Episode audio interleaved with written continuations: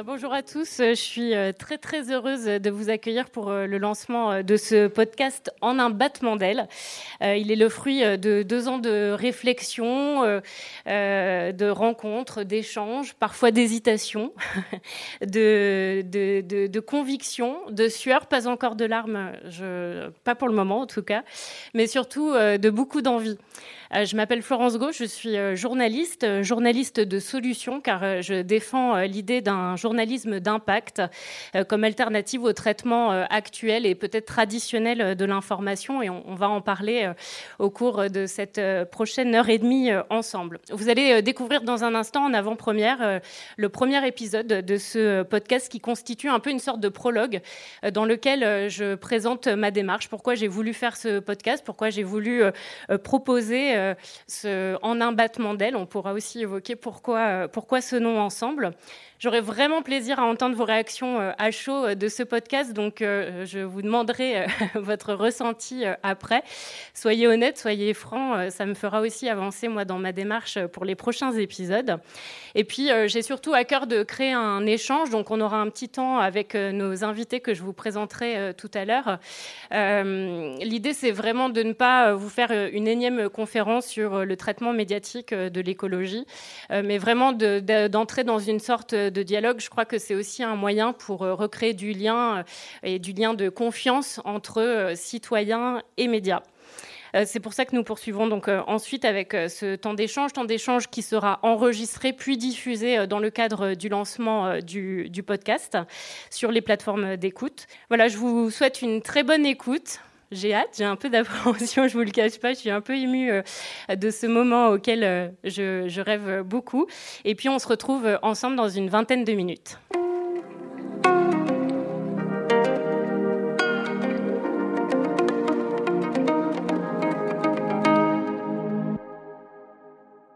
Voilà, je vous laisse revenir euh, tranquillement. Euh, et peut-être euh, commencer par euh, bah, recueillir vos réactions avant qu'on ait un petit temps d'échange. J'aimerais à chaud vous entendre. Qu'est-ce que ça vous inspire? Peut-être aussi l'expérience de cette écoute collective. C'est peut-être quelque chose dont on n'a pas forcément l'habitude. Est-ce qu'il y a quelqu'un qui a envie de nous partager? On va faire circuler un micro et qui voudrait bah, nous témoigner de, ce qu'il a ressenti pendant ce, moment-là. Bonjour, bah, merci pour l'initiative déjà. Merci. Euh, moi, ce qui m'a marqué, c'est qu'avant que l'année soit évoquée, j'avais l'impression qu'on parlait de 2023. on parlait des incendies en Grèce, on parlait de surchauffe dans le sud de la France.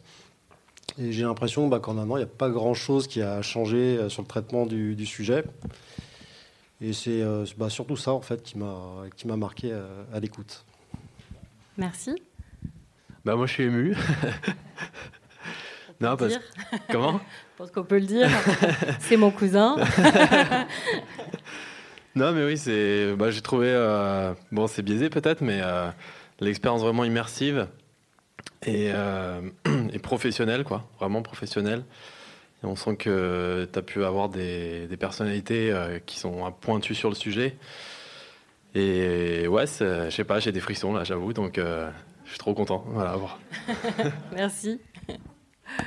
Moi, je vais en rajouter aussi. Bon, je suis aussi émue. J'avoue, sur la fin, je pense que j'étais prête à verser une petite larme, mais quelque part, ça me procure un sentiment. Ça me fait plaisir de voir que, voilà, on est, voilà, ça, ça amorce quelque chose de différent, de ramener en fait cette approche de solution et de se rendre compte vraiment que euh, c'est vrai qu'on est quand même dans un climat où les discussions sont très anxiogènes, donc euh, ça, ça fait plaisir. Mais il y a aussi une chose, il y a un moment où il y a quelque chose qui a été dit qui est resté avec moi, c'est un peu cette notion de se dire, on aimerait que finalement euh, les enjeux climatiques, ce soit pas quelque chose qui soit on n'arrive plus à les distinguer dans, les médias. Et j'ai trouvé ça intéressant parce que finalement, tout au long, on a l'impression qu'aujourd'hui encore, ça opère en silo. Et même aux côtés, les, solutions sont aussi présentées de façon très, très en silo. Alors qu'en réalité, tout devrait être un peu plus une approche holistique parce que ça impacte euh, nos vies de tous les jours, ça, ça rentre dans le cadre de notre vie sociale, sociétale, etc. Et donc, en fait, ça ne devrait pas être quelque chose qui est sur le côté. Et donc, ça, c'est quelque chose qui, pour moi, euh, vraiment, ça, ça résonne. Donc, voilà, je voulais partager ça. Merci. Qui d'autre derrière? Ce que j'ai trouvé intéressant, c'est que euh, en tant qu'individu, je me sens souvent un peu perdu par rapport à, ces questions-là. Et je trouve très intéressant de me rendre compte que euh, les médias euh, ont une responsabilité particulière à jouer pour nous aider chacun individuellement à, transformer notre perception du monde, euh, nos façons d'agir et commencer à faire. Et en même temps, je ne veux pas me réfugier derrière les médias en me disant, bah, de toute façon, tant qu'ils ne m'apportent pas, c'est pas trop mon problème. Mais je pense qu'aujourd'hui, on est suffisamment tous individuellement au courant pour savoir qu'il se passe quelque chose. Et donc de se dire que les médias ont ce rôle particulier dans leur travail de se former, de comprendre et donc de diffuser, euh, je trouve ça très très intéressant. Je n'avais pas perçu ça avant, avant le podcast, à vrai dire. Merci. Bonjour. Eh ben, merci en tout cas pour cette, euh, cette expérience intéressante. J'ai pris quelques petites notes. C'est vrai que, bah, par exemple, euh, que les médias ont une responsabilité civique. Ouais, c'est vrai ça. et puis aussi, si tu cherches une solution, tu dois comprendre le problème. Donc euh, voilà, bah, l'écologie c'est central, c'est vraiment c'est super important à notre époque, etc. Par exemple, en 50 ans, 40% des espèces végétales, animales ont disparu, etc. Donc il y a une vraie urgence par rapport à ça. Mais il y a une vraie prise de conscience. Donc je garde l'optimisme et euh, voilà l'optimisme et l'intelligence collective aussi, de parier sur l'intelligence des citoyennes et des citoyens. C'est voilà parce qu'on est tous euh, intelligents, on est plus intelligents à plusieurs que seuls. Voilà. Donc mettons en commun nos, intelligences et puis les solutions émergeront euh, d'elles-mêmes. Merci. Il y a quelque chose qui m'a interpellé à la fin du podcast, c'est le filleul. Euh, donc moi, je le transpose à mes enfants. Euh, c'est-à-dire que bon, on, leur laisse en héritage un truc qui est pas top, et, quelque part, on, enfin, en tout cas en ce qui me concerne, j'ai tendance à penser, il faut vraiment qu'ils se mobilisent, qu'ils trouvent des solutions. Mais euh, peut-être ce qui peut être notre responsabilité, c'est de faire un pas dans cette direction, mais de manière heureuse. C'est-à-dire euh, apporter des changements dans notre quotidien qui, qui leur donnent envie. Voilà. Merci pour ce partage. Bonjour, merci. Euh,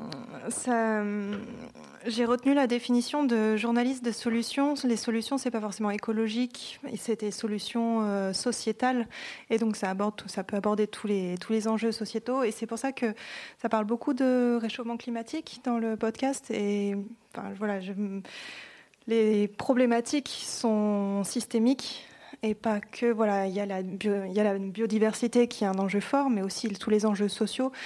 Et finalement, les solutions sont vastes. Attention peut-être à pas réduire aux solutions individuelles. Par exemple, j'ai entendu je trie mes déchets, alors qu'on pourrait dire je n'ai plus de déchets et je ne consomme plus dans cette société de surconsommation. Voilà, donc euh, voilà penser à toutes ces. Enfin voilà, c'est un bel enjeu et bonne, euh, bon, courage. Et il y a des solutions. Il y a, c'est, clair que c'est, il y a de belles solutions. Il suffit, je pense, de les mettre en valeur et que les gens s'en emparent. Vous avez raison. Euh, euh, effectivement, là, ça, ne ressort pas assez, mais en tout cas, on parle de transition écologique et sociale ou solidaire et, et solidaire. Et effectivement, et j'emploie sciemment le mot d'écologie euh, pour euh, euh, inclure à la fois la question effectivement climatique, mais aussi les questions de biodiversité et de justice, de justice sociale. Mais effectivement, certainement pas suffisamment explicité dans cet épisode-là. Vous avez raison de le souligner. Merci en tout cas. Merci beaucoup pour, pour ces retours. En tout cas, c'est c'est génial d'avoir cet échange direct et de pouvoir euh, à l'instant T euh, entendre. Je vous propose donc de, poursuivre euh, cette discussion avec, avec nos invités. Je propose une trentaine de minutes dans notre échange et puis pour qu'on ait à nouveau une demi-heure pour que vous puissiez poser vos questions à nos invités. Euh, Marie Ehrenstein est avec nous. Vous êtes rédactrice, euh, rédactrice en chef adjointe du journal des solutions à France 3 Toute Région. Euh, journal des solutions qui est diffusé tous les midis sur l'antenne nationale et qui existe depuis combien? Alors, avec le micro. Ça fait 3-4 ans maintenant que ça existe, mais c'est sur l'antenne nationale que depuis le 4 septembre, puisqu'il y a eu toute la révolution de l'info sur France 3. Et dans le cadre de la révolution de l'info sur France 3, euh, voilà, le journal est passé à midi sur euh, toutes les antennes de France 3. Donc avec cette euh, approche journalisme de solution et, vous allez nous expliquer un peu euh, pourquoi. Euh, Laurent Thionquier, bonjour. Vous êtes docteur en sciences de l'information et de la communication, enseignant-chercheur à Sciences Po Lyon au laboratoire Helico. Et vous, vous travaillez plus spécifiquement sur la sociologie des médias et du journalisme, des mouvements sociaux et de l'action publique. Si on explique un peu. Ouais. C'est ça. bonjour à toutes et tous. Moi, je travaille sur des arènes médiatiques en fait qui se situent entre euh, ce qu'on appelle la communication militante et le journalisme euh, engagé. Euh, dans le cadre spécifique de lutte, donc ça a été le cas de la lutte environnementale de Sivins, que certains et certaines connaissent sûrement. Donc autour des luttes contre les grands projets inutiles imposés, les ZAD, et également aussi plus récemment sur le mouvement des Gilets jaunes. Ok, on va y revenir. Euh, Noélie Codurier, journaliste euh, indépendante euh, basée à Lyon. On va notamment se tutoyer pour le dire parce qu'on se connaît, qu'on collabore sur quelques projets ensemble, donc d'où notre, proximité. Tu es formatrice aux enjeux écologiques pour SAMSA, qui est un organisme de formation qui accompagne les rédactions justement sur, sur ces enjeux-là et à la bonne compréhension. Et puis, tu as travaillé pour Oxfam au moment de l'affaire du siècle. Euh, est-ce que tu peux nous rappeler euh, un peu les, enjeux de ce qui s'est joué euh, cette, à ce moment-là, au moment de ce recours en justice qui a été particulièrement inédit? Oui, bonjour à tous, du coup, toutes et tous. alors, le faire bref sur l'affaire du siècle, ça ça va, être très compliqué, puisque c'est, pour ceux qui n'en ont pas entendu parler, c'est un, c'est donc un, procès qui a été euh, intenté contre euh, l'État français en 2018 euh, pour pointer du doigt son inaction climatique. C'est du coup une action en justice qui était à l'origine portée par, enfin qui est toujours d'ailleurs portée par quatre ONG. dont une dont je, faisais partie, donc Oxfam. c'est arrivé dans un contexte assez, chargé, du, coup, justement, puisque si vous vous souvenez, en 2018, l'été 2018 avait été marqué par de fortes chaleurs, entre autres par la démission de Nicolas Hulot, donc euh, à la fin du mois d'août, euh, par une COP qui s'est tenue en Pologne et qui, dont les résultats avaient été assez assez, bon, je ne vais pas employer le mot désastreux, mais en tout cas décourageants, et des prises de parole de Greta Thunberg qui, se faisaient de plus en plus pressantes. Et du coup, donc c'est dans ce contexte-là, a un contexte social chargé, puisqu'il était question donc de, mettre en place cette taxe carbone qui devait, qui devait bah, être porté enfin, par, l'ensemble de la population, mais euh, qui avait un poids beaucoup plus lourd chez les ménages les plus modestes. Et donc voilà, tout ça a, servi de, terreau un petit peu à, ce, à, cette action en justice donc, qui, a, été enclenchée en 2018 et qui se poursuit encore aujourd'hui devant le, tribunal. Euh, on reviendra peut-être dessus, il y a différentes étapes, mais voilà, si ça vous intéresse, vous en dirai plus. Eh bien, parfait. Et là, c'est un timing extrêmement formidable parce que je m'apprêtais à dire Siméon Baldin-Barral qui, allait nous rejoindre, mais qui donc vient d'arriver, cofondateur, au moment des présentations, cofondateur de l'association On the Green Road, euh, qui accompagne notamment la création euh, de, médias citoyens. Bah, on peut peut-être justement commencer avec toi, Siméon. Pareil, on se tutoie parce qu'on se connaît, on a déjà beaucoup parlé journalisme ensemble. ton association fait partie des acteurs de, de la transition écologique et sociale sur Lyon. Euh, les actions euh, d'On the Green Road ont déjà été évoquées euh, dans, les médias. Tu as toi-même déjà été interviewé.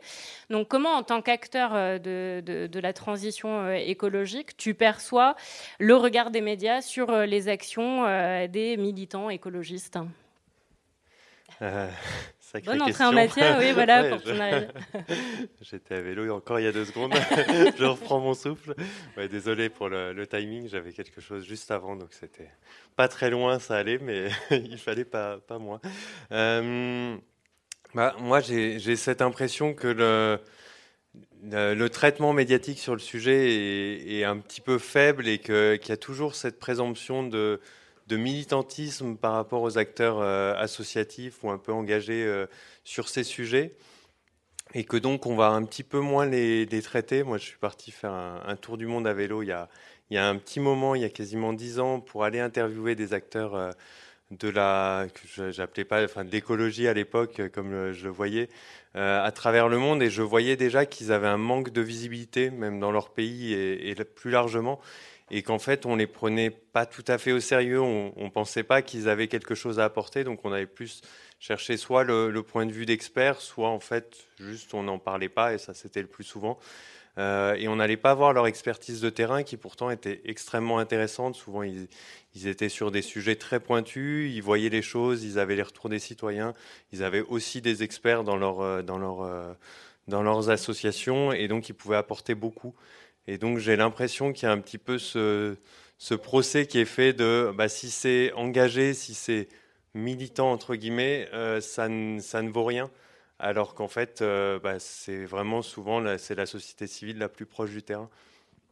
J'entendais d'ailleurs dans ton podcast euh, certains, Enfin, le fait qu'on on va interviewer les citoyens quand ils ont un peu rien à dire sur un sujet pour faire un commentaire sur, euh, enfin rien à dire, enfin pour dire, euh, bah voilà, le feu il est en train de se propager ou quelque chose comme ça, mais on va peu aller interviewer des acteurs qui sont qui sont actifs sur un sujet et qui ont vraiment quelque chose à, apporter dessus et qui sont, qui sont n'empêche ni plus ni moins que des citoyens euh, qui sont engagés, qui ont une raison de s'engager sur ce sujet, mais ça reste des citoyens.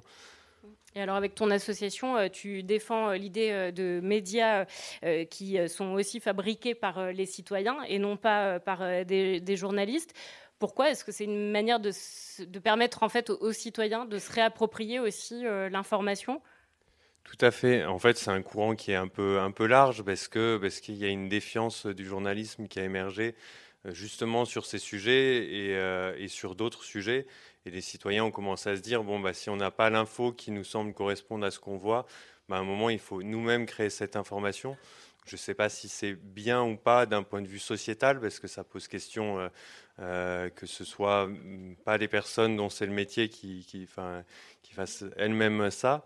Euh, mais il y a eu ce, ce, mouvement avec la possibilité d'avoir de plus en plus de manier de plus en plus facilement les médias aussi.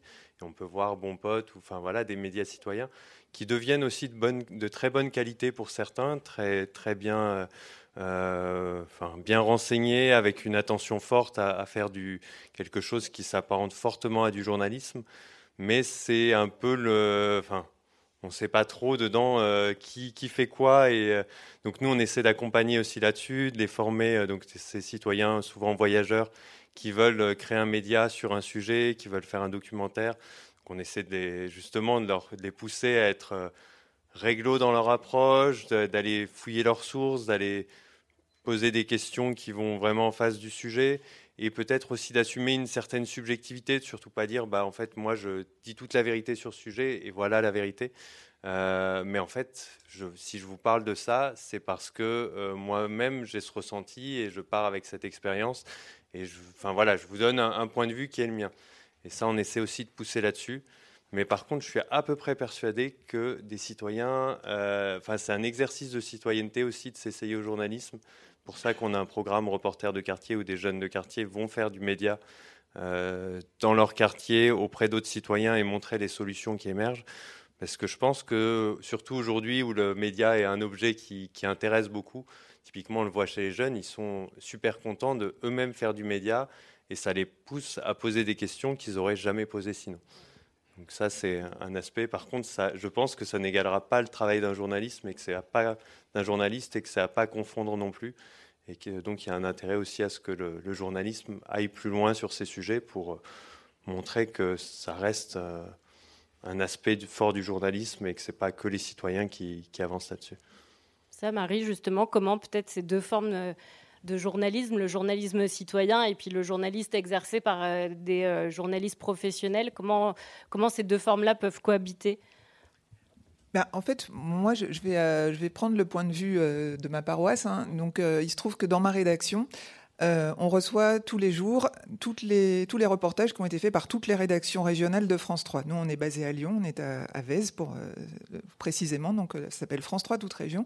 Et donc notre fonds de commerce, ce, sont tous les reportages des régions de France 3.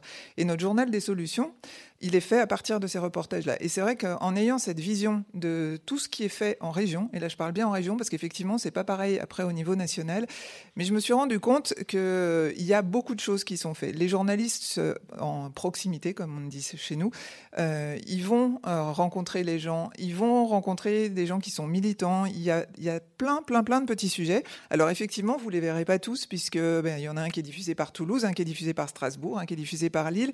Nous, on a la chance de tous les et, de pouvoir justement faire des thématiques autour de ça avec des reportages qui viennent de toutes les régions. Euh, dans le journal des solutions, entre autres. Hein, on n'a pas que ce produit-là. Et, euh, en fait, euh, moi, je me dis qu'on a quand même cet aspect-là, alors qui est par le petit bout de la lorgnette, puisque c'est les régions de France 3 et qui a une visibilité forcément qui est moins grande que si c'était diffusé au niveau national, même si les rédactions nationales ont tendance maintenant de plus en plus à reprendre ça. Mais il y a quand même, il y a quand même quelque chose qui se fait aujourd'hui et où il y a un intérêt, en tout cas. Et nous, à France Télévisions, ben, comme c'est dit d'ailleurs dans le podcast, on est tous formés depuis quelque temps par Sophie Roland. Et euh, il y a, un, vrai intérêt grandissant et les journalistes sont hyper demandeurs. Alors après, c'est vrai qu'il y a un certain nombre de contraintes chez nous qui sont que ben, les journaux, ils doivent être faits tous les jours, midi et soir, et que le matin, on a une conférence de rédaction, il faut que le sujet soit rendu euh, des fois pour midi, des fois pour le soir, mais donc il n'y a pas beaucoup de temps pour approfondir les choses. Et il manque de temps. D'ailleurs, tous les journalistes regrettent hein, qu'on n'ait pas plus de temps pour faire de l'investigation, de l'enquête, des gros dossiers mais il se trouve qu'on doit remplir des journaux tous les jours et qu'on n'est pas assez nombreux. Mais en tout cas, c'est une thématique qui, euh, qui se développe et qui intéresse beaucoup. Puis la question du format aussi, euh, pour venir du monde de la radio, bah, quand on doit faire des sujets en format 1 euh, minute, 1 minute 30, euh, c'est quand même compliqué de pouvoir à la fois rentrer dans le détail et pouvoir creuser un certain nombre de sujets. Et en même temps, c'est un exercice sur lequel on est particulièrement attendu. Peut-être Noélie, donc on, évoquait ton, ton implication avec Oxfam sur le lancement de, de l'affaire du siècle, qui a eu pour effet en fait d'exercer une sorte de pression médiatique à ce moment-là sur euh, le gouvernement. Il y a aussi ce rôle, euh, on a commencé à l'évoquer, de la société euh, civile qui peut parfois pousser aussi les médias à aller mettre un coup de projecteur sur certains sujets. Et on a vu, il y a eu quand même un traitement médiatique extrêmement large et fort sur l'affaire du siècle. Oui, alors je, dirais que pour l'affaire du siècle, c'est quand même assez singulier aussi. C'est une des rares, enfin c'est la pétition en France qui a connu le, enfin qui enregistre le plus grand nombre de signatures elle est liée à une combinaison dépassé, enfin, les 2,3 millions. 2,3 millions. Euh, et oui, c'est lié à une combinaison de, choses qui, euh, enfin, pour être tout à fait honnête, on ne maîtrisait pas tout au moment où on l'a lancé. On n'imaginait pas du tout euh, ce, cet engouement, ce succès, le fait que, que ça passe aussi, enfin qu'on arrive à franchir les différentes étapes judiciaires aussi sans être recalé par le juge, puisque ça c'était aussi un, un, enjeu important. Mais ce qui a permis que ça fonctionne, ça a été voilà, ça a été l'ensemble de ces relais, c'est-à-dire euh, l'action qu'on a déposée devant le, tribunal, puis euh, la pétition, puis certains médias qui nous ont qui nous ont suivis dès le départ aussi. Ça a été une conférence de presse qu'on a lancée aussi avec euh, ce qu'on a, enfin, des personnes qu'on a présentées comme étant des témoins du climat qui faisaient elles-mêmes l'expérience dans leur quotidien de des impacts du changement climatique. et du coup, c'est tout ça, effectivement, qui a, qui a, contribué au succès de cette action et une petite part d'inconnu aussi, sans doute. Euh, si je ne m'abuse, pour, euh, pour l'affaire du siècle, aussi, ça a été aussi porté par des influenceurs. Donc on est là typiquement dans un cas de, bouillonnement de la sphère médiatique, où on voit que des, initiatives décentralisées, d'acteurs qui n'ont pas la même position dans la structure sociale, peuvent réussir à porter euh, le sujet et le politiser au plus haut niveau. Pour, pour recouper ce que, ce que vous aviez pu raconter précédemment, ça va dans ce sens-là aussi. Il y, a eu un relais de communication enfin, très important puisque effectivement il y a euh, un petit, euh, enfin, une, équipe d'influenceurs qui était déjà engagée sur ces sujets, donc on avait pris soin d'identifier aussi et qui nous ont accompagnés dans, la, dans, le, dans le portage de cette pétition et, de cette action. Alors il y a un exemple emblématique, la crise des gilets jaunes, donc euh, sur laquelle euh, vous avez travaillé, euh, Laurent, qui a notamment conduit à la convention citoyenne pour le climat, avec donc des, une déception, hein, je pense qu'on peut le dire, qui a été, qui a en, tout cas entraîné la déception à la fois des participants et puis d'un grand nombre de citoyens par rapport aux attentes, par rapport à ce qu'avait évoqué Emmanuel Macron dans le fait de reprendre quasiment de manière sans filtre et intact les, les, différentes mesures.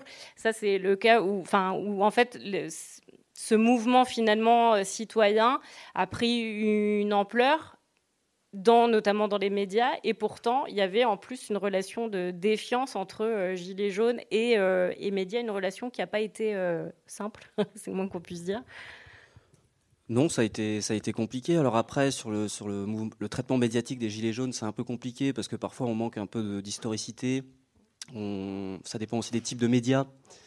les Gilets jaunes ont été rendus très visibles au début du mouvement par, par les chaînes d'infos en continu. Et ensuite, le mouvement a construit une défiance euh, par rapport à ce traitement-là. Ça soulève une question qui est intéressante, et je pense pour votre pratique, et c'est soulevé aussi euh, par mon collègue, euh, son nom m'échappe, Laurent, Laurent, que vous avez... Cordonnier. Par Laurent Cordonnier, c'est... Il y a la visibilité, mais il y a aussi la manière dont on parle d'un sujet ou d'un problème. Et typiquement, sur les Gilets jaunes, ce qui revient souvent, c'est oui, vous, vous, médias, vous nous avez rendus visibles, mais vous avez mal parlé de nous.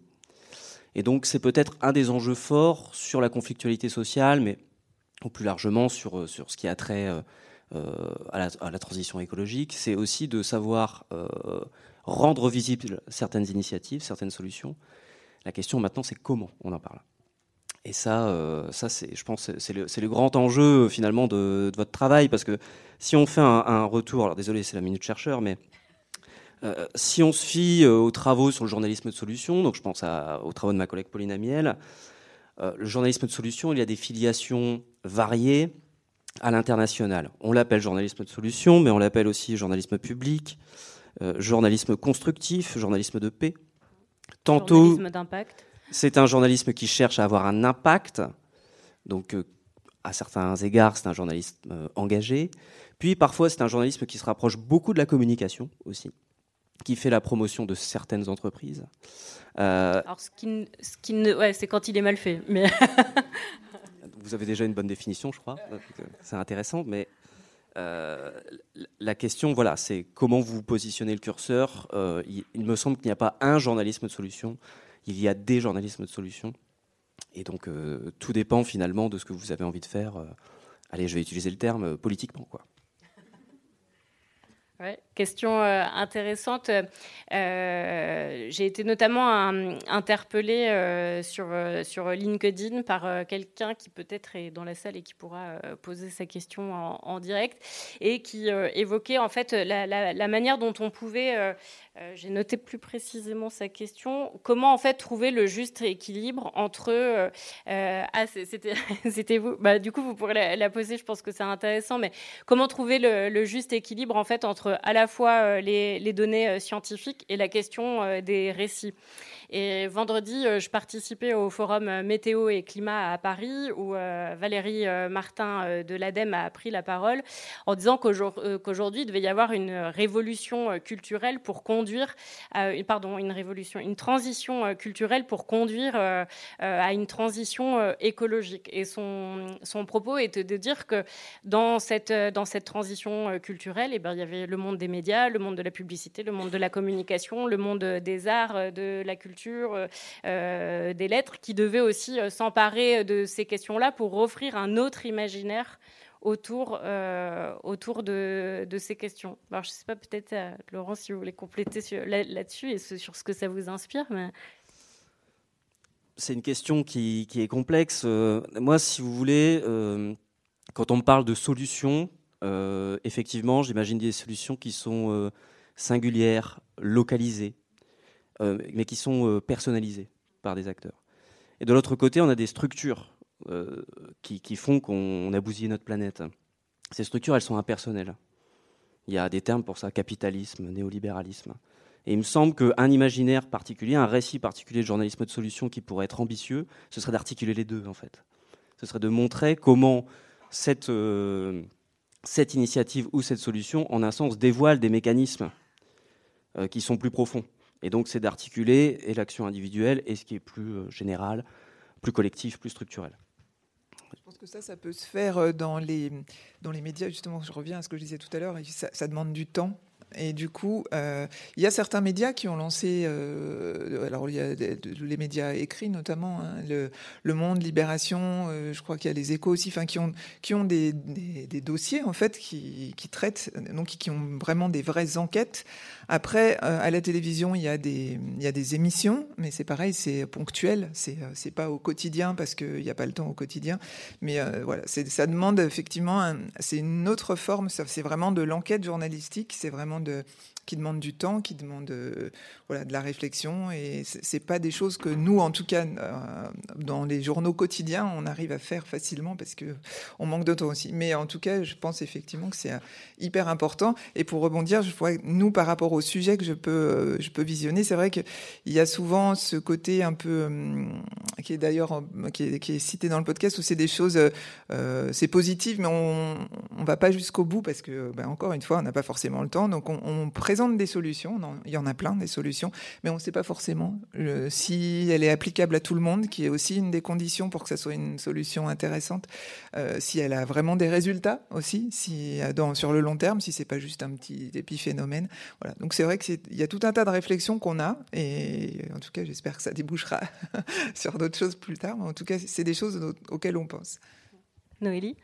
Oui, sur l'aspect du temps, enfin, je, rejoins parce qu'effectivement, j'ai entendu ça aussi de la part de, certaines rédactions dans lesquelles j'interviens, mais j'entendais aussi qu'il y avait une, euh, comment dire, une, euh, une appréhension aussi pour certaines équipes de rédaction, voire même direction de rédaction, d'aller euh, questionner le modèle de société dans lequel on, vit actuellement. Et là, ça nécessite un travail vraiment en profondeur, qui est déjà un travail personnel, qui ensuite doit être un travail collectif, du coup, au sein d'une rédaction arriver à mettre euh, euh, bah, en, cohésion euh, l'ensemble de, positions individuelles, on sait à quel point c'est compliqué et, ça l'est d'autant plus dans une rédaction où, voilà où ce sont des personnes qui ont, des avis assez tranchés souvent. Donc, voilà, j'entends ça et j'entends aussi la, complexité qu'il y a pour, pour un journal à D'ailleurs, savoir si leur rôle est simplement, on va dire, d'informer ou aussi d'accompagner le lecteur jusqu'à une sorte d'éducation.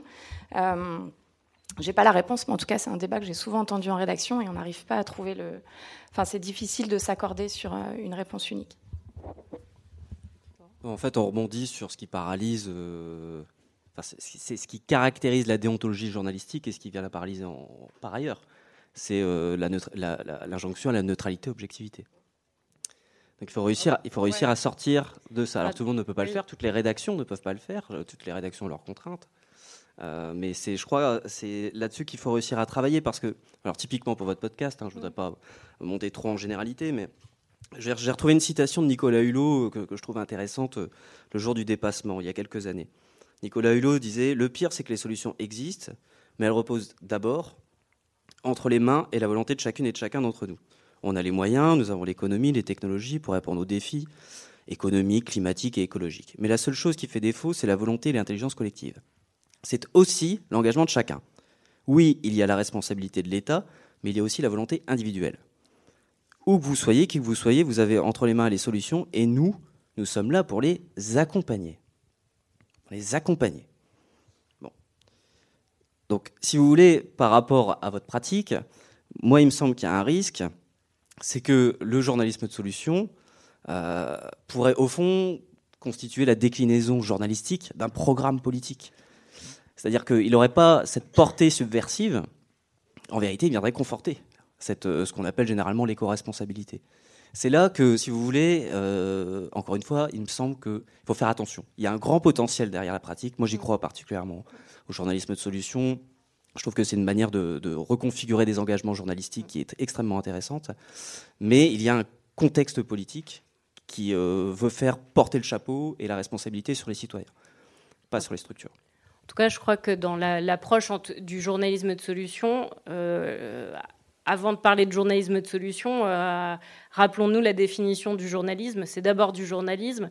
Et donc, c'est aussi, euh, et c'est pour ça, moi, que, euh, je, que je me reconnais dans, ce que la définition que propose le Solution Journalism Network, qui est de, de, montrer aussi, quand on investigue la solution, d'en montrer les limites, euh, d'essayer de voir si effectivement cette solution est réplicable à un autre endroit, de bien expliquer que c'est dans un certain contexte, qu'il n'y a pas de solution idéale idéal, qu'il n'y a pas de, de, solution miracle et qu'on n'est pas dans, comme le disait Sophie Roland dans, dans l'épisode, sur un journalisme feel good, bisounours, où on ferait la promotion d'initiatives mises en place. Et c'est souvent là l'écueil du journalisme de solution quand il est présenté, quand on montre ce que fait une association en disant ah, bah, j'ai fait du journalisme de solution, j'ai mis en lumière telle ou telle initiative. Non, le, journalisme de solution, c'est investiguer la solution et donc euh, passer par l'étape euh, investigation. En tout cas, moi, c'est cette approche-là que, que, je défends particulièrement. Quoi. Oui, complètement. Mais euh, j'avais une autre citation que je trouve bien chez Daniel Schneiderman dans les années 90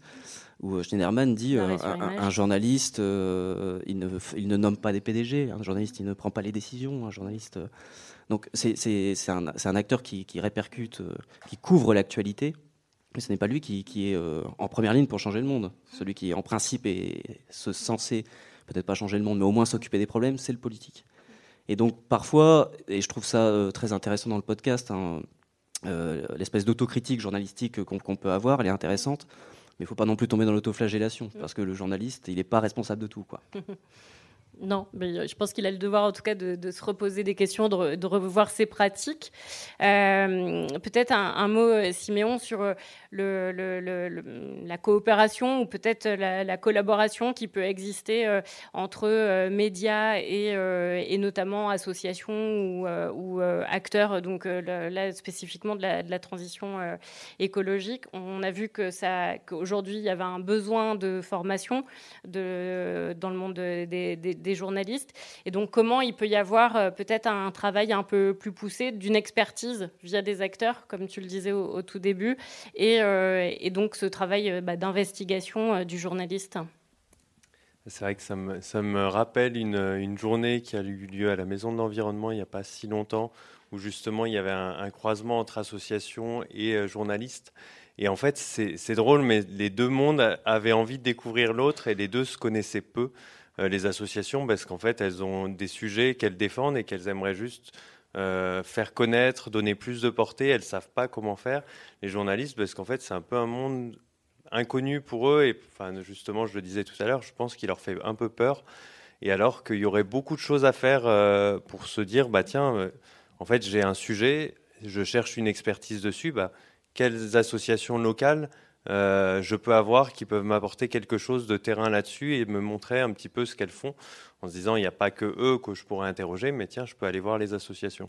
Et je pense que là-dessus, il y a tout un travail à faire de retissage de liens, de, peut-être de, rencontres pour que ça puisse avoir lieu, parce que les associations sont une part de la société civile en tout cas.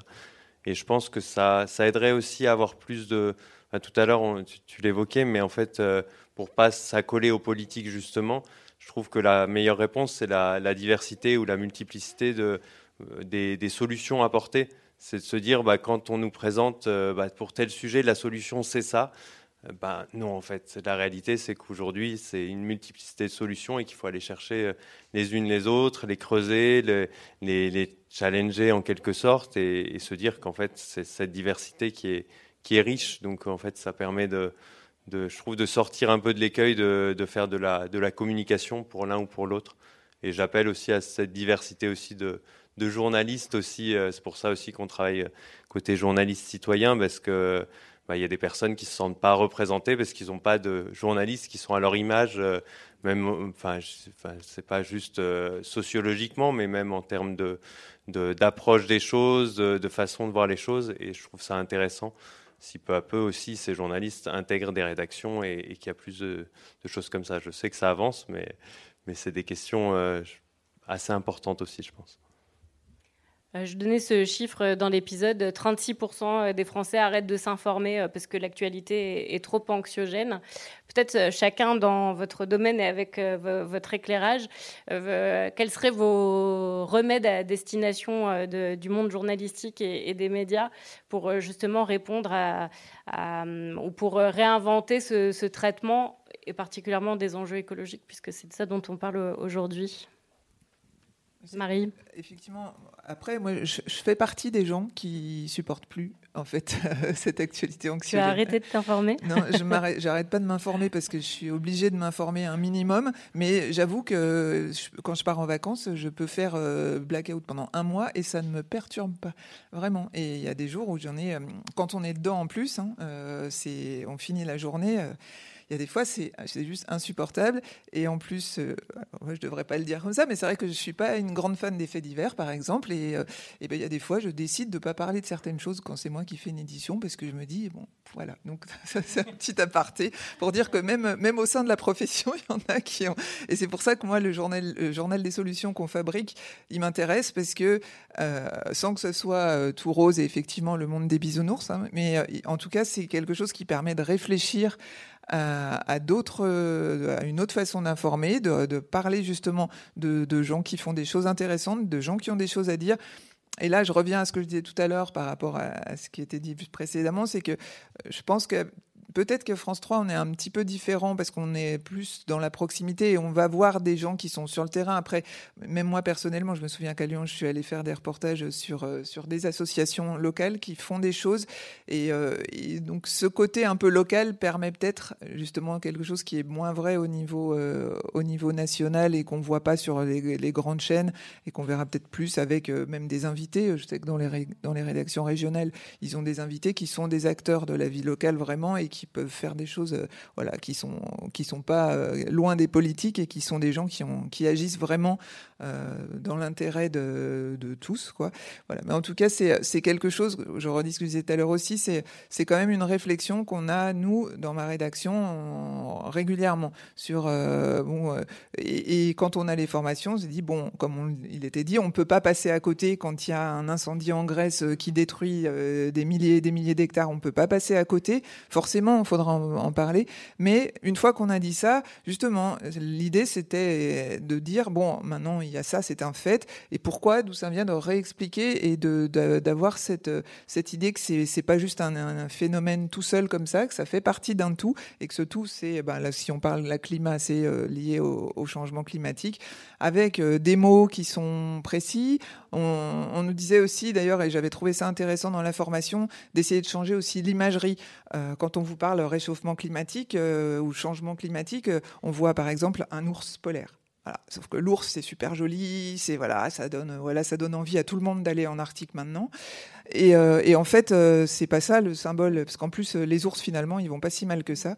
C'est, mais c'est comment est-ce que les gens, dans leur quotidien, ils ressentent ces changements. Et le fait de montrer un ours parce que la banquise fond, c'est pas ça dans le quotidien des gens qui va se dire qu'ils vont pas se sentir forcément concernés. Et donc il y a toute une toute une sémantique à changer, toute une approche au niveau des images, voilà. Et c'est une réflexion lancée d'ailleurs dans de nombreux médias sur le, à la fois le vocabulaire, The Guardian par exemple, quotidien britannique a, publié une charte avec euh, tout un lexique, un vocabulaire euh, en disant bah, il y a certains mots qu'on n'utilise plus. Euh, et c'est la même chose au niveau de l'iconographie aussi.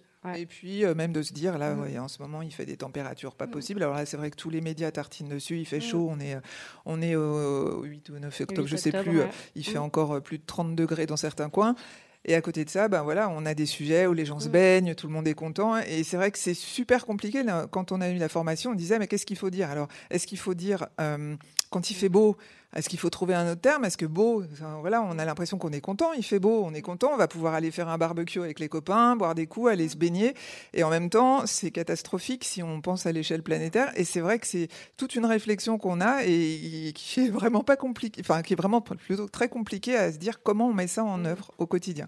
Donc c'est dire, bah voilà, on va plutôt interroger les gens qui disent, bah ouais, bah voilà, moi je manque d'eau, euh, c'est la sécheresse, et en même temps, quand vous faites un sujet dans les régions, c'est euh, le restaurateur qui est super content parce que sa terrasse ne désemplit pas et on peut pas lui en vouloir. En même temps, il, fait son chiffre d'affaires, il a peut-être galéré pendant le Covid. Donc c'est voilà, c'est toute une réflexion. On n'a pas encore trouvé la solution idéale, mais en tout cas, c'est quelque chose auquel on réfléchit vraiment qui veut réagir, puis ensuite on va passer aux questions de la salle. Ouais, Laurent Oui, peut-être pour compléter euh, ce qui pourrait être un, traitement original euh, ou qui donnerait envie. Je pense que pour aller dans votre sens, euh, et aussi dans, ceux de, mes enquêtés actuels, hein, qui sont des youtubeurs gilets jaunes, euh, eux, ils ont une stratégie autour de l'affect. Et finalement, c'est ce que vous avez pu faire aussi euh, à la fin de votre podcast. Il faut donner de la chair, il faut donner des sentiments, et puis, Puis ça donnera peut-être envie à tout le monde de se battre, quoi. Voilà. Siméon? Moi, c'est un peu aussi ce que j'avais remarqué. En, bah, l'association est née d'un tour du monde à vélo qu'on a fait avec mon cousin, et puis on a fait un, un documentaire pendant ce voyage, et on était marqué par le en fait, par le, je sais pas, quelque chose de très fort qui se dégageait des gens qu'on interviewait. Donc déjà, beaucoup d'affect, mais parce qu'ils parlaient de, choses qu'ils connaissaient, qu'ils avaient expérimenté. Et donc, leur témoignage, moi, en, en dérushant tout ça après, j'ai trouvé beaucoup plus fort que des trucs un petit peu, un petit peu plus secs d'experts. Donc, on a essayé de croiser un petit peu les deux et ça donnait un résultat qui était, qui était intéressant. On avait un petit peu les, deux, les deux aspects. Donc, ça, je trouve ça intéressant. Et puis de se rendre compte aussi que sur le terrain, les gens, en fait, sont aussi porteurs de, solutions et sont aussi avec euh, ce truc de ouais, on va, réussir à changer les choses. Moi, j'étais impacté de, me rendre compte à quel point, bah, peut-être ici en France, on est pessimiste sur ces questions.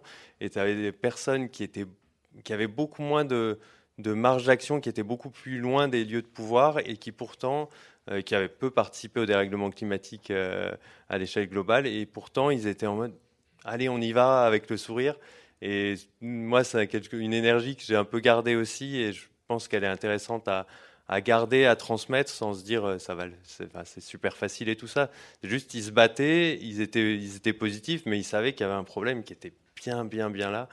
Et donc, moi, je me dis, plus on a de témoignages comme ça, et enfin, pour fréquenter d'autres associations lyonnaises aussi ou des collectifs, il y a cette énergie-là aussi qui est, qui est dedans, et je trouve que c'est intéressant de la de la, porter, de la montrer, parce que ça pousse d'autres personnes aussi à se mettre à l'action euh, bah, elles-mêmes, à leur, leur niveau, euh, sur leur sujet qui les intéresse. Je trouve qu'il y a vraiment un intérêt à avancer euh, là-dessus. Et peut-être aussi à savoir interroger aussi les gens un peu différemment. c'est, enfin, moi, j'aime beaucoup être avec un petit matériel et pouvoir recueillir comme ça des témoignages de, de par exemple, de paysans. Et je me dis que beaucoup de personnes que j'ai interviewées, bah, elles ont parfois reçu des télés déjà et en fait elles, étaient, euh, elles étaient traumatisées presque de l'expérience parce qu'en fait on leur avait fait répéter une scène plusieurs fois, euh, demander de redire parce que c'était pas parfait. Et à la fin ils racontaient n'importe quoi et ils étaient là en mode on a gardé le n'importe quoi que j'ai dit.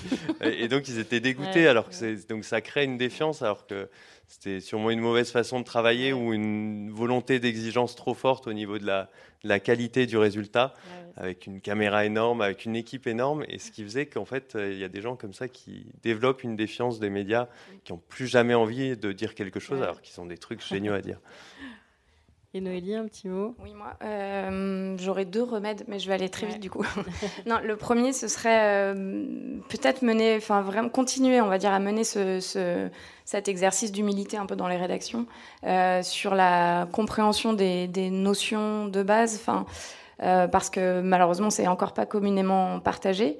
Et en fait, on voit aussi que si les journalistes eux-mêmes maîtrisent pas certaines notions, ou en tout cas s'il y a des approximations dans les, termes, dans les images qui sont utilisées, euh, ben, évidemment que le téléspectateur ou le lecteur qui est en face euh, euh, a une compréhension voilà, dans, le moment en fait, de l'événement et pas forcément son inscription dans la durée. Donc pour moi, il y a vraiment.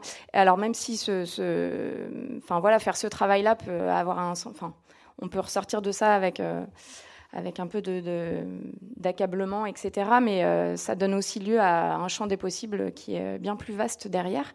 Et c'est de se dire qu'il y a plein d'autres sujets qui sont possibles, comme le disait la, personne en introduction tout à l'heure. Euh, c'est voilà, une approche systémique derrière. Donc c'est le climat, certes, mais c'est aussi euh, les espèces animales et végétales, c'est aussi la finance, par exemple, c'est aussi euh, les peuples autochtones. Enfin voilà, il y a tout un tas d'autres sujets derrière, et je trouve que ça peut être euh, finalement assez euh, assez porteur. Et la deuxième chose, je, te rejoins un peu aussi sur le côté sensoriel presque. C'est vraiment bah, essayer dans la mesure du possible dans les reportages de bah, de faire comprendre ce que, vivent euh, les personnes sur les territoires, euh, que ça passe par euh, des odeurs, des, des paysages qu'on verra peut-être plus ou des paysages nouveaux qu'on voit apparaître, pourquoi pas. voilà, c'est mes, remèdes. Parfait. Eh ben, on peut peut-être passer aux, questions. On a un peu empiété sur le temps, mais qu'on puisse avoir quelques échanges. alors là, monsieur, si vous pouviez lever, hop, ouais, lever la main pour le micro. Bonjour. Euh, moi, je trouve que le podcast, déjà, il est, bien maturé. il est bien monté, etc. Et même ce type de table ronde, ça serait bien que ça aille auprès des directions de communication de collectivité ou d'entreprise. Parce qu'il faut que ça sorte un peu aussi du milieu associatif et que ça aille un peu plus dans ces lieux où il y a des moyens quand même sur la com. Euh, après, effectivement, sur le journalisme de solution, moi j'ai deux, trois euh, remarques. D'une part, la question de l'impact. Quel impact ça peut avoir? Parce que je vais donner un exemple, par exemple, sur, sur les néonicotinoïdes. Il euh, y, y, a un produit qui a été interdit à la consommation en France en 2004, en Europe 2005. Il est toujours produit sur la métropole de Lyon exportés en Afrique, euh, au Brésil. Et après, il y a les produits agricoles brésiliens qui viennent ici. Donc, vous voyez ce que je veux dire. Donc, euh, quel impact ça a sur euh, des, grands groupes de ce type-là? Ça, c'est la question. Hein. Et, puis, deux choses aussi. Il y a le côté de la fracture territoriale. Moi, je sens beaucoup qu'il y a beaucoup d'initiatives dans les villes, en général, dans les métropoles urbaines. Et puis, dans la ruralité, je vous dis pas, pour continuer sur les pesticides, la consommation des pesticides en France continue d'augmenter. Euh, là, euh, à 20 km de Lyon, vous voyez euh, les maïs toujours arrosés fortement en pleine canicule. Hein. Ça ne bouge pas, ça ne bouge pas. Donc on me dit, mais il y a une fracture territoriale énorme. Et puis il y a une autre fracture, parce que suis un peu plus ancien, je fais partie des, des, manifs pour antinucléaire, quoi, en termes de génération, euh, il y a une fracture générationnelle. C'est-à-dire qu'on voit là la moyenne d'âge, là. Bon, voilà, quoi. Donc, euh, donc euh, je, me dis, mais il y a quand même un problème.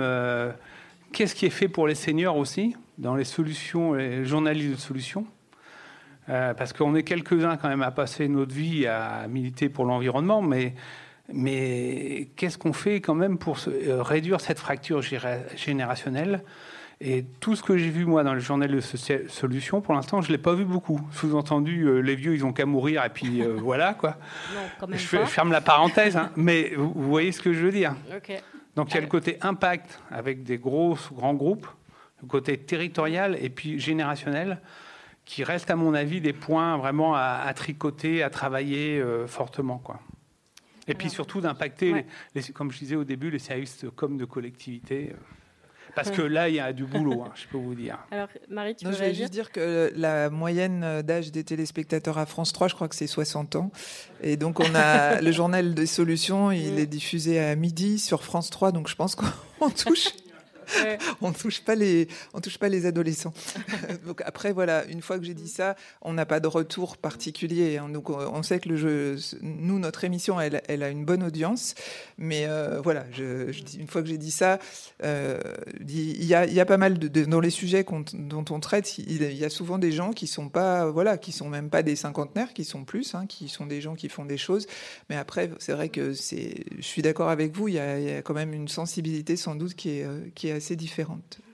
Après, il y a des études d'impact qui ont été euh, particulièrement menées aux États-Unis qui montrent que euh, le, un certain nombre d'articles de journalisme de solutions a eu, euh, a eu un impact sur, je ne sais pas, des, problèmes qui ont été abordés avec des solutions proposées qui ont permis à certaines collectivités, je sais pas, de mettre en place telle, telle ou, telle chose. Je n'ai pas de référence là comme ça à vous donner en tête. à l'échelle locale, il y a Médiacité, donc médias indépendants, qui publie chaque année son rapport d'impact. Alors, ils ne font pas que du journalisme de solution, euh, c'est plutôt médias d'investigation, mais qui euh, cherchent à, et qui montrent chaque année dans, son rapport comment les sujets ont eu un impact sur euh, la vie politique, sur, et comment ça a fait évoluer un certain nombre de choses. Donc là, pour, là on est plus dans le journalisme d'impact qui cherche réellement à avoir, c'est ce qu'on évoquait avec Laurent dans la distinction entre journalisme de solution et journalisme d'impact, euh, qui cherche en fait à transformer euh, euh, un problème et à faire évoluer une situation donnée. Donc dans ce cas-là, vous pouvez, ne serait-ce déjà qu'en commençant par aller voir le rapport annuel de médiacité qui est assez parlant sur, sur le sujet. Il y avait une autre question? Ouais. La Margot. Je reviens sur l'opposition entre les récits, le côté émotionnel et euh, l'étude du GIEC, par exemple. Donc, euh, euh, en fait, ce sont deux éclairages différents, mais ils contemplent plus ou moins le même objet. Et comment est-ce que, dans votre podcast ou ailleurs, parce que Bon, les émotions peuvent être négatives, peuvent être positives. Et comment est-ce que euh, ces deux choses peuvent se nourrir mutuellement? Euh, Parce que les, comptes rendus scientifiques peuvent parfois paraître arides. C'est plus facile de les mettre de côté parce que bon, tout ça, ça me dépasse, je comprends pas. Alors que un récit, qu'il soit positif ou négatif, ça nous touche. Donc c'est différent. Et est-ce que justement, une des clés d'entrée au rapport du GIEC, par exemple, ça ne peut pas être à travers des récits qui illustrent certaines choses? Complètement. Et puis, euh, je crois qu'en plus, les scientifiques eux-mêmes ont, sont plutôt ouverts à ce genre euh, d'approche. François Gémen, on en a discuté, il n'y a pas l'extrait dans, l'épisode, mais en disant, nous aussi, co-auteurs du GIEC, on doit repenser la manière de, vulgariser, de rendre accessible ce type de rapport qui est extrêmement compliqué. Je ne sais pas si certains d'entre vous ont testé l'exercice d'aller voir la synthèse du rapport du GIEC. Bon, le résumé, c'est une centaine de pages quand même bien compliqué et, et, très aride. Mais euh, mais, voilà, donc eux-mêmes scientifiques se posent la question de dire comment on peut inventer euh, autre chose. Il y a le rapport là du Haut Conseil pour le climat qui est sorti, qui est assez intéressant, avec des graphiques par exemple qui euh, permettent de simplifier et de résumer avec, avec des infographies qui finalement parlent au, plus grand nombre. Il y a, aujourd'hui un certain nombre de scientifiques. Alors, il se trouve que je suis euh, une fanatique des régions polaires, donc c'est quelqu'un qui, est vraiment dans les régions polaires et que vous avez peut-être déjà vu parce que non, elle est assez médiatique, mais c'est Heidi Sevestre, qui est une euh, glaciologue et qui est maintenant est sur les réseaux. elle a décidé de laisser tomber la recherche pour se consacrer justement à, euh, à, la, enfin, à l'information, à la sensibilisation.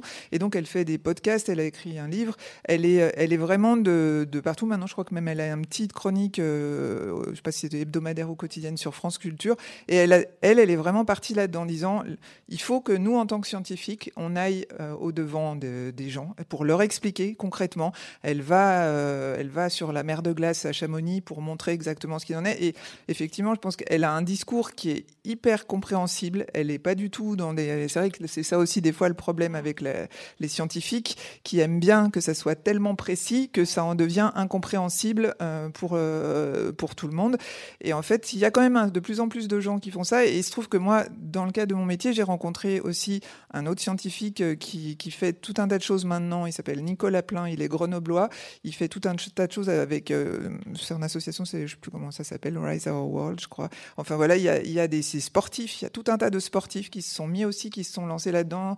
Il y en a, alors on pourra en citer plein, mais il y a une association qui, est euh, avec, euh, qui s'appelle Une bouteille à la mer pour ne citer qu'elle. Et il y, a, vraiment des gens maintenant qui, euh, qui justement disent, bon, on a peut-être nous des choses à dire, on, on a une parole à porter, il y a des, une sensibilité à avoir. Là, entre autres, les sportifs sur, ou ceux qui sont à la montagne, mais pas que, il y en a un qui est basketteur, il y en a un. Et voilà, donc je pense qu'effectivement, ce côté-là, humaniser un petit peu le discours, c'est euh, en train de, de, prendre de l'ampleur. Après, comment c'est relayé par les médias, ça c'est encore autre chose, effectivement, mais en tout cas, il y a vraiment, il y a vraiment des choses qui existent. Ouais, J'ajouterais juste une chose d'ailleurs qui ça me fait penser, il y a même des hum, associations qui se sont montées pour mettre en relation journalistes et scientifiques et euh, journalistes et personnes de la société civile qui œuvrent dans leur territoire euh, de façon à ce que ça facilite la prise de, contact et que les reportages se fassent un peu plus facilement. Donc ça, c'est, enfin voilà, ça fait ça fait un an que ces associations existent euh, et l'idée c'était vraiment voilà de, de, faciliter les échanges entre entre ces différentes professions dans un objectif de meilleure médiation scientifique sur ces sujets. Oui. Une autre petite chose qui n'a rien à voir, mais. rapidement. oui, rapidement. Moi, quand j'entends parler d'écoterrorisme, il y a des cheveux qui se dressent sur la tête.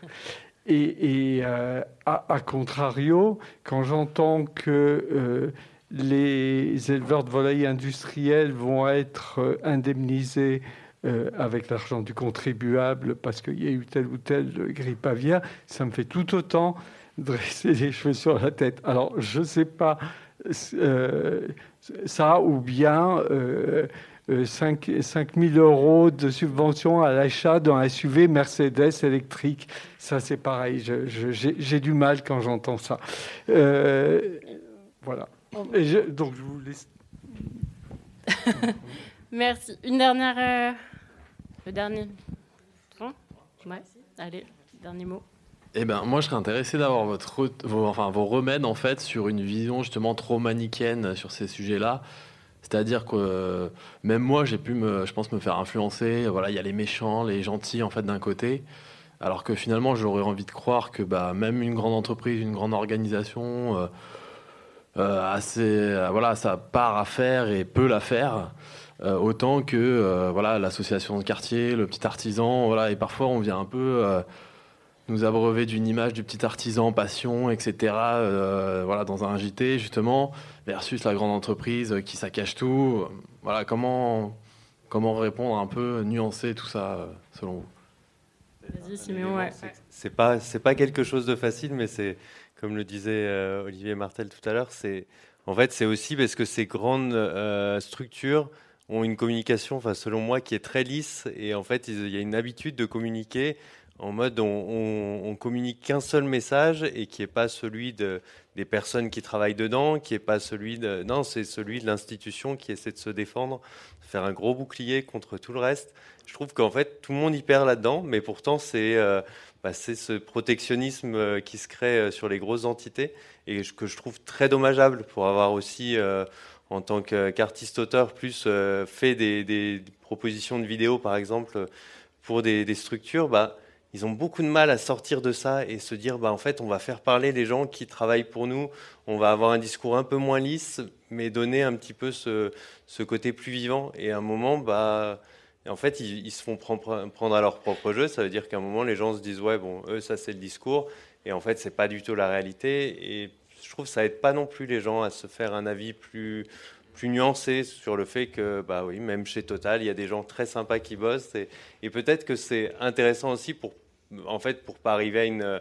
sinon, on arrive à une guerre de tranchées et, voilà, et sans dire que Total c'est bien non plus. C'est pas de, souvent, on est dans le, dans le truc euh, tout l'un ou tout l'autre. Donc Total va dire nous c'est génial ce qu'on fait, euh, on travaille pour la transition énergétique. Euh, je l'ai vu sur les pubs récemment, c'est flippant. et voilà, et puis il y a l'inverse. donc il y a un travail aussi à faire là-dessus, mais celui-là je ne sais pas comment il est faisable parce que c'est quelque chose à faire tomber qui est pas simple. Eh ben, merci beaucoup. Euh, merci à tous les quatre euh, d'avoir euh, participé à ce temps d'échange. Un grand merci à tous pour votre présence et donc votre soutien à, ce lancement de, podcast. J'en profite pour dire quelques merci. Il y a Pascal Gauthier qui enregistrait ce, cet événement en direct et donc qui sera rediffusé. je suis seule, en tout cas on entend ma seule voix dans ce podcast, mais je n'y serais pas arrivée sans un sacré paquet de monde dont une partie euh, se trouve euh, là aujourd'hui. Euh, il y a Antoine Picot et Hugo Vincent qui ont créé le générique que j'adore. J'espère que vous l'avez apprécié aussi. ce très joli logo, c'est Paul Tison qui, qui l'a fabriqué. Il y a un homme de l'ombre qui, pour une fois, est dans la salle et donc je sais qu'il va détester que je le mette en lumière comme ça. Mais Philippe, merci pour tout ce que tu m'as aidé à faire depuis, depuis euh, deux ans. Il a fabriqué une magnifique cabane que vous pouvez voir dans le jardin en bas. Euh, ouais, franchement, vous pouvez l'applaudir parce que euh, il m'a dépatouillé un sacré nombre de situations. Voilà, En un battement d'aile sera disponible donc sur toutes les plateformes d'écoute. Le premier épisode, la sortie officielle, c'est mercredi prochain. Voilà, me soutenir, c'est aussi, bah, vous le savez maintenant, c'est un peu traditionnel, le petit like, commentaire, partage sur les réseaux sociaux. Ça aide l'algorithme qui aime bien ça. si vous voulez être tenu au courant de la suite des événements, vous pouvez me laisser votre mail. Il y a des petites cartes de visite aussi à disposition du, du podcast que le cousin distribuera à la sortie. Et puis pour ceux qui veulent en savoir un peu plus sur euh, le journalisme de solutions et euh, notamment euh, évoquer le sujet de l'éco-anxiété, il y a une conférence dans une demi-heure à laquelle je participerai à l'étage au-dessus. voilà. Merci beaucoup en tout cas. c'est un moment très émouvant pour moi, ce lancement de podcast. Donc merci beaucoup pour ce temps d'échange en tout cas.